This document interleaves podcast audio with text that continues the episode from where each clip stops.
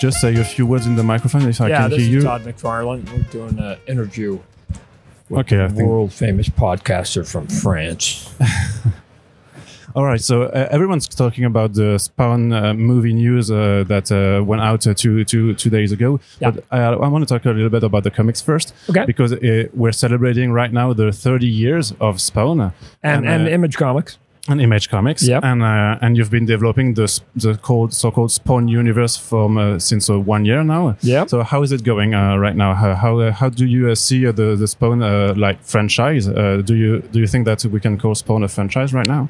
Uh, well, the the the goal 30 years ago uh, was to you know help kickstart a new company with a group of people um, and see how that would work out. Um, we're now 30 years into it. Image Comics has now made its indelible mark on the history of our American superhero industry, and we now have 50 to 70 books a month that we publish from people who go, yeah, that's a good model, right? That that thing that you guys tried 30 years ago is still alive and well, mm-hmm. right? We didn't, in all honesty, we didn't really know how long it would last per se. I I knew personally there was going to be an Image Comics forever because even if it all failed, I was going to put an Image logo on Spawn till I died. So there's going to be at least one book.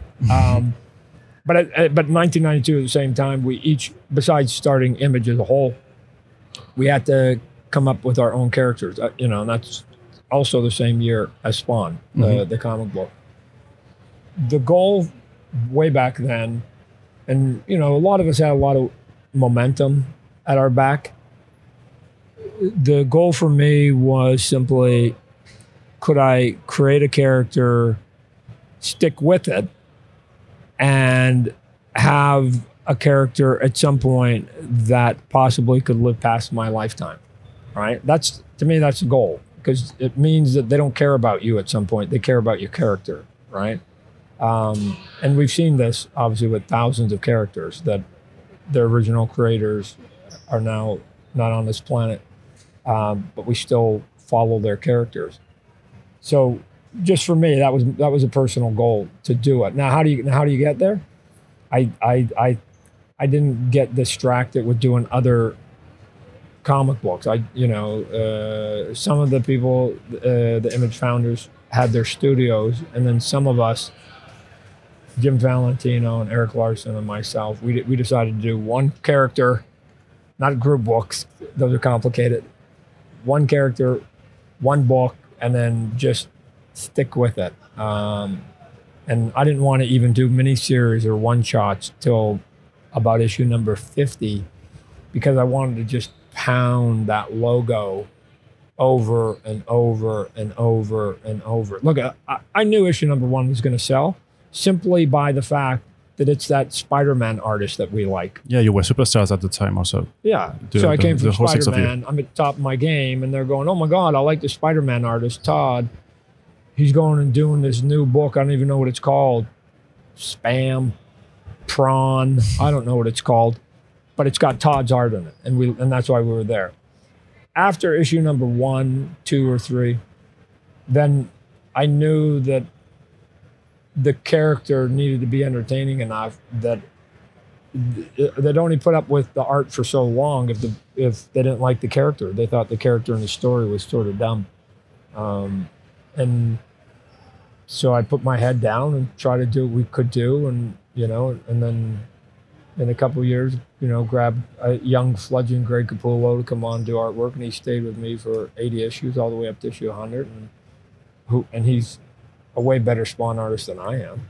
Um, and now we're up to issue 335 30 years later and still going right? I mean I, I i still think i've got 30 more years in the tank which means i'm only halfway through whatever my career is right now right? A lot of people like to say a lot of nice things about it but i i i, I think i'm only halfway through. So still lot lots in the future But so are you, uh, because you, you're thinking that uh, you want the character to outlive you, uh, but uh, do you have like a, an ending planned uh, ever for the I, Spawn I, I had an ending from day one.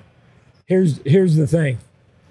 you you hope you never write it, and here's why: because the only reason you ever write an ending is it because people don't want any more. So the question is, what's the end of Spider-Man? What's the end of Batman? What's the end of Superman? Maybe somebody had it, the original creators. Maybe they had it, but the goal is never having to write that story because it means like I, I wanted to have the ending in case by issue 12 nobody wanted to read Spawn anymore. And then I go, okay, I'll just do a big double size issue. I'll do a big fancy ending to it, and we'll be out and I'll go create another character. But the goal should always be you start a character and you never, ever tell the ending of What's the end of Charlie Brown? What's the end of Asterix?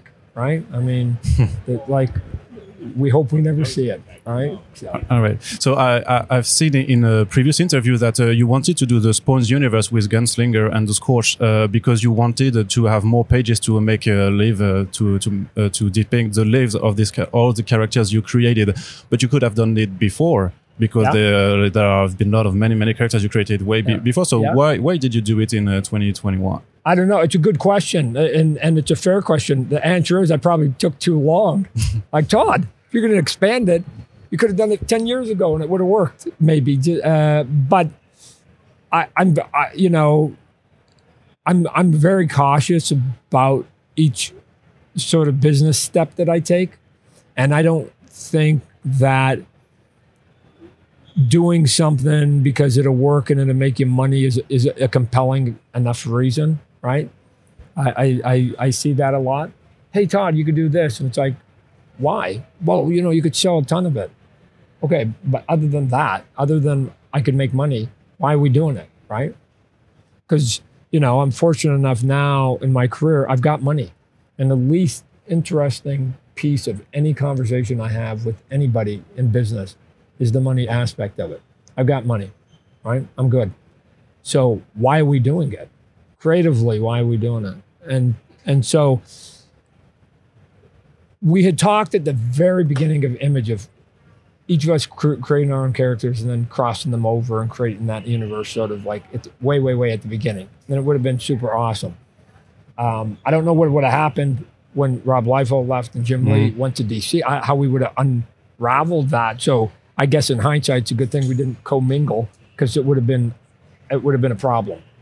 Um, so in the back of my head, it was always there.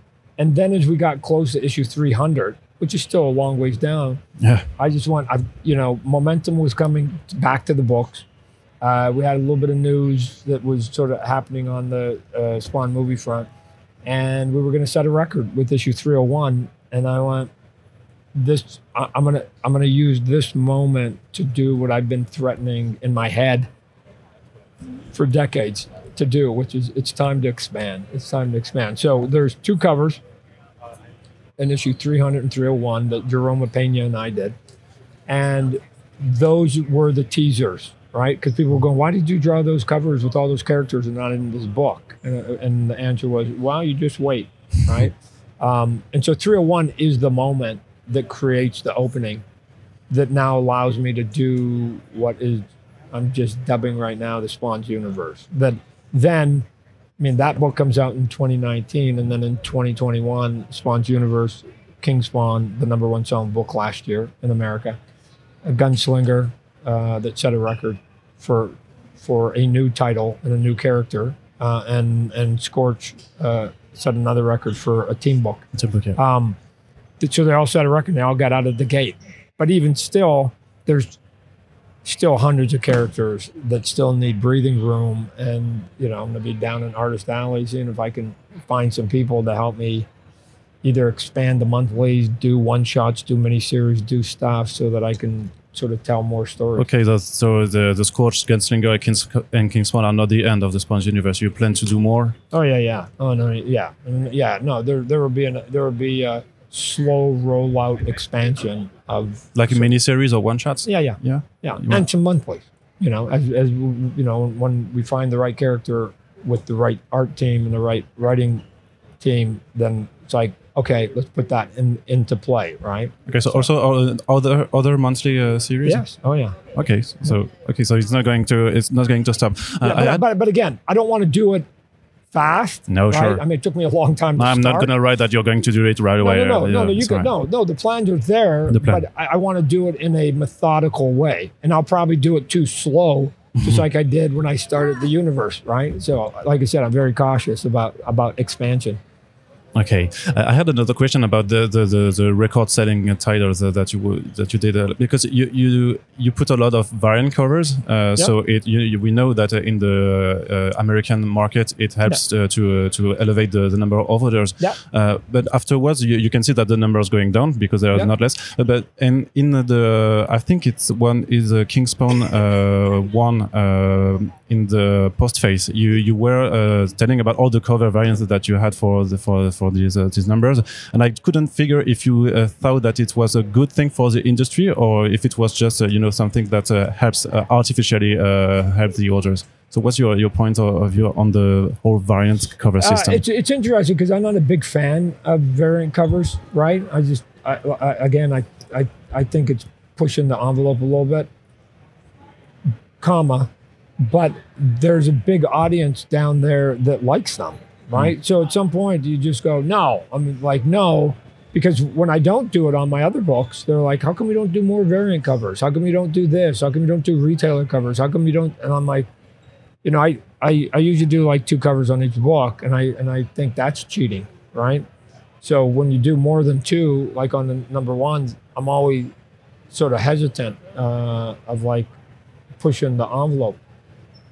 They seem to like it, right? They seem to like it as long as I think as you sort of contain it, right? Because like even here, we had to come up with a list on the Batman Spawn book mm-hmm. of how many we were going to do, and there were some conversations about whether we do retailer, you know, exclusives, and but then it blows up a lot, right? I mean, years ago, I think in 2019, uh, Detective Comics with retailer incentive, there was like 72 covers, right? And to me, for me personally, it was like, nah, that's That's way, too many. Way, Mm. I, I don't I, like where to even begin, right?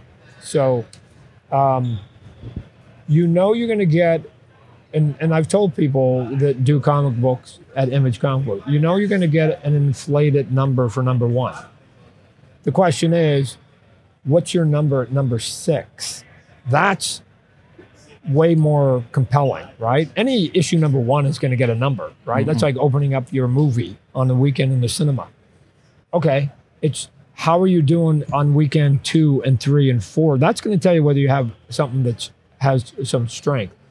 So the sales for all four of those books, I thought would, I thought there'd be sort of a top and a bottom to them, but they seem to be buying them as a group because the number for all four of those books every month now is al- they're almost within a small percentage of being the exact same number. Nobody's differentiating Spawn from Scorch, from Gunslinger, from King Spawn, which is good. That means you're buying them as a group. yeah.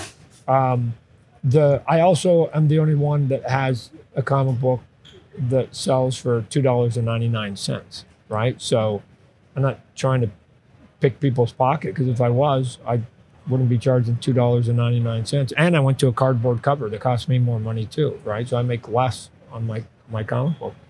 But the industry, there's a lot of people who I I think don't even don't even know that the comic books open up. They just they're buying it for the cover and the cover artist is like, oh my god, and then every now and then they go, oh my god, these things actually open up, right? Uh, so it's an odd thing. It, it, it it wasn't what I did when I was younger, but it it just what's happening in our industry right now. So I'll All let right. others decide whether it's good, bad, or indifferent. Okay, uh, could you tell us a little bit more about the origin story of the new Batman Spawn book? Because uh, it's almost uh, 30 years or so since uh, the the two first crossovers. So uh, why did it take so long to uh, get back uh, into this uh, kind of uh, industry crossovers? Um, because when we did it at the beginning, it was right at the beginning of Image Comics, and the enthusiasm for our company and everything was out there. So we were trying to come up was I was constantly trying to come up with big events, right? You have to let enough time go by for that not to feel like you're just going back to the well again, and that there's now a whole new generation of collectors that weren't even born, right? I mean, it was 25 years ago. So if you're and I assume that from four and under, you don't even- you don't remember. So if you're 29 years old or less, then you don't you have no recollection about that first book coming out. All right, you're now 30 years old. Okay, it's time to give you a book to get excited about, right? Instead of reading about it, instead of hearing your uncles and your dads talk mm-hmm. about when they, oh man, when Image came out and when they did that crossover and that big event book over there that Marvel and DC, it's they want their equivalent stories, right? So let's just give them their Batman Spawn instead of worrying about hearing Dad's folklore. Let's let's give them their version of it, right? I mean, arguably, uh, Hollywood does this all day long. Yeah. You take a movie that's 30 years old, kids don't care, but you give the new version of it. Man, that's cool. That's a cool movie, right? All of a sudden it becomes theirs. But is this also appealing to the older readers that were there for the first crossovers? And I think like, I- because there's also you know a whole 90s uh, uh, nostalgia. Uh, Because right. it's because it's gonna look good. It's got some fun characters in it. Greg Capullo's artwork on it. My inking, we did that for 80 issues, and it's it's gonna be an event book. Like who like it's Spawn Batman 2A guys crossing over multi company crossover with two big creators that people like. And they've got some bad guys in here that people like. Why? Why? Why would you pass it up? You might. You don't have to buy all the covers. But I bet you I can get you to buy one. Why wouldn't you? If you're a comic book superhero comic book collector, why wouldn't you buy it? Right? Like, I don't know. It's I, I I would. But I, we're trying to do a book that when we were 16 years old, we would have wanted to collect. So we'll hit every single young person, and I'm hoping the old people go, man, the first time that came out, that was cool. Let me see if the second one's as cool. They're going to buy it just out of curiosity, anyways, and hopefully enthusiasm. Okay, it seems to me that uh, d- getting Greg Capullo on the book was all, all logical because of your work on Spawn and because it, it has been doing a Batman for uh, six years uh, afterwards. So uh, was it your first choice uh, already when you? Oh yeah, yeah. There was no no, there was no second choice. Like you go, if you're gonna do a Spawn Batman, man, who's the best Spawn artist I can think of? Greg Capullo. Okay, check. Who's the best Batman artist? Greg Capullo. Right. So when we wanted to do this ten, I think in 2006, Greg Capullo hadn't drawn any Batman yet. It actually works out, I think, better because Greg has now made his mark as one of the preeminent Batman artists of this mm-hmm. generation, and to some people, the best Batman artist they've ever seen. So you go, you got the best Batman artist and the best Spawn artist, and it's the same guy. It's the same guy in the book. Like, I don't know if I was a comic book collector, I, I those are the moments you go, what? Like, I had artists that drew a couple of different books, and if they said that artist was going to do a crossover between those two books, I'm like, that would have been heaven for me, right? So you don't have to overthink like how this works, which is why when we made the announcement at, D- at uh, San Diego Comic Con. We uh, at, right out of the gate we only said five words: Batman, Capullo, Spawn, McFarlane, December. Done. That mm. that's eighty five percent of our sales. Done. We could have said nothing since then, and we still would have got eighty five percent of what we're going to get. Now we're just trying to see if we can market and get another fifteen percent out of it. But like I was in. If they told me when I was a kid, right? John Byrne, Chris Claremont, Justice League of America, X Men, December, I'm in. I'm in. I wouldn't have said who's the bad guy. How many pages is it? What's the cost? I was in. That was it. I'm going, my favorite team is doing all those cool characters. Oh my gosh, here we go. John Byrne is the best X Men guy, and he's now doing Superman and Batman and Wonder Woman. Oh my gosh. So this it's just that, right? I think we I think we forget that we were young collectors.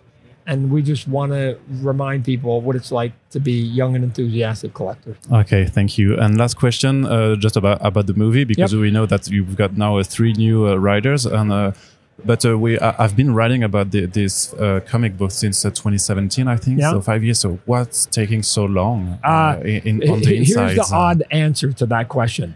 It's actually not taken that long in Hollywood time.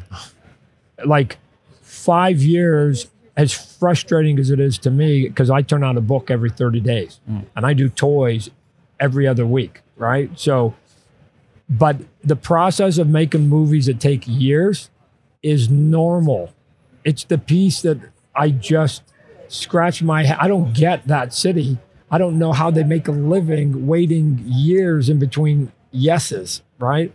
So, but I could show you a list as long as your body of projects that have been waiting as long or longer, right? I'll, I'll show you projects that have been waiting 10 years. So, do some turn over in a couple years? Yes, but that's once you're established, right? Once you've got the franchise, then yes, you can do an Iron Man movie every two, three years if you want because it's established. So, hopefully, all the pain, all the pain is up here at the front.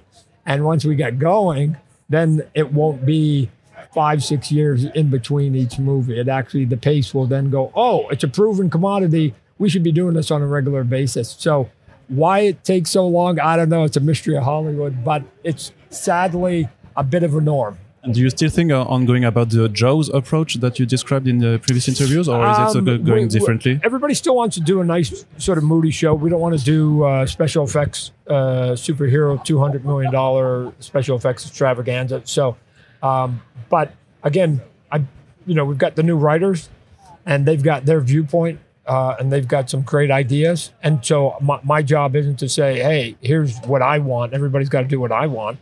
They're pros. They're a list Hollywood talent, right? And and just like when we do comic books, they, people like Greg Capullo and I do what we want to do. I have to be able to let these people do what they're great at, right? They're they've been nominated for big awards, won big awards.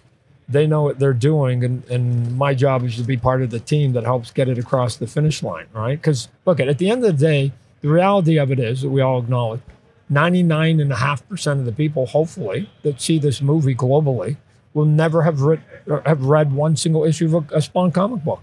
We can't be we can't be so loyal to the comic book that we're basically losing moviegoers, right? Like there's people in France and in Spain and in Barcelona and the Czech Republic and Poland, and we're gonna get those people to go to this movie, and they may not even know that there's a Spawn comic book. That's okay. What they will know is, oh, that guy wrote the Joker. I went to that movie. That guy wrote Captain America. That guy won an Academy Award for that. That guy produced the the movie Get Out. That guy co-created Venom. Oh my gosh! They're not going to really care about our names. They're going to care about the movies or the characters that they've seen movies of. That's what's going to get them, and then we hopefully make a good trailer, and then they go to the movie, right? And and then they'll walk out and go, "What? It's a comic book? I didn't know that." Right? The world's a, the world the world is a big place, right? It seems different when you're looking down here today, but the world's a big place, and we have to acknowledge we got to make a great movie, period, and that's what the goal is for everybody. Okay, thank you very much, Todd. All right.